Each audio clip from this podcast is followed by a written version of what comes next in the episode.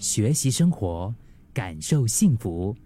克敏的十一点这一刻，我遇过不少人，他们的生活都相当的勤奋努力，好不容易都有了大家真的是非常钦佩的一些成就吧，就是每个人都很羡慕他们。如果你以这种现在我们的社会标准来看呢，他们真的是属于那种很厉害的人，就是那种人生胜利组啊。可是他们却始终没有办法有那种打从心底里感受到的幸福。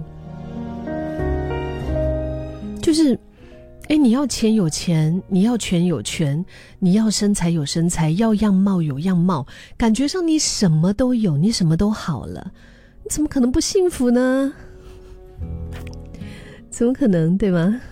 你是不是也是觉得，就比如说，在你心目当中的某一些人物、某一些角色，他那么有钱，他那么好看，他应该是感觉到非常幸福的吧？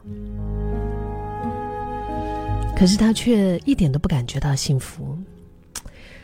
我发现这些人在生活当中，大部分的时间，他们有一个共同点。就是他们都在完成别人的期待。从小的时候啊，就乖乖的听大人的话，然后只专注念书；到长大之后，听师长的建议，选择好找工作的一些科目。只要能够达成期待，其实就能够留住那些有条件的爱。他们以为留住了那些爱，就会感觉到更快乐。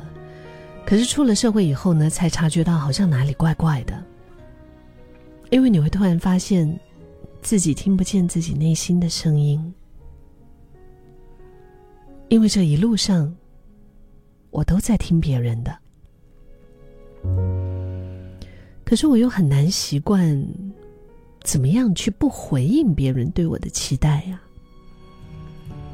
因为那些有条件的爱可能会消失，所以就会感觉到，哎呀，心里面空空的，就是觉得很 lost，很迷惘。我们偶尔能够听听身边的人在讲些什么，只是还是要记得倾听自己内心的声音。而倾听的关键，就在于懂得为了自己做出生活和内心的减法。当你的生活减掉过去，减掉未来，只是剩下现在的你。就是我们把过去全部都抹掉了，你没有以前的那些经历，然后呢，你也不要去想未来会发生什么，因为现在你做什么都不会影响到未来。把这两个都减掉，只是剩下现在的你，你会想做些什么呀？这个实验，这个想法是一。一个非常有趣、非常妙的一个体验来的，就是当你纯粹的专注在自己的感受上，你又会想要做一些什么呢？如果这样还是没有答案的话，好吧，那我们先把我们眼前的一件事情给做好，等到这件事情完成以后，然后你再依照这一次的经验的想法和感觉。去做下一个决定。其实这个倾听的过程是需要时间的，它也是要反复的做调整的。可能这样子听起来就觉得说，这样会不会有点浪费时间？但是你相信吗？你在这么做的时候，你又往自己更靠近了一点。如果倾听内心却找不到人生的意义，怎么办呢？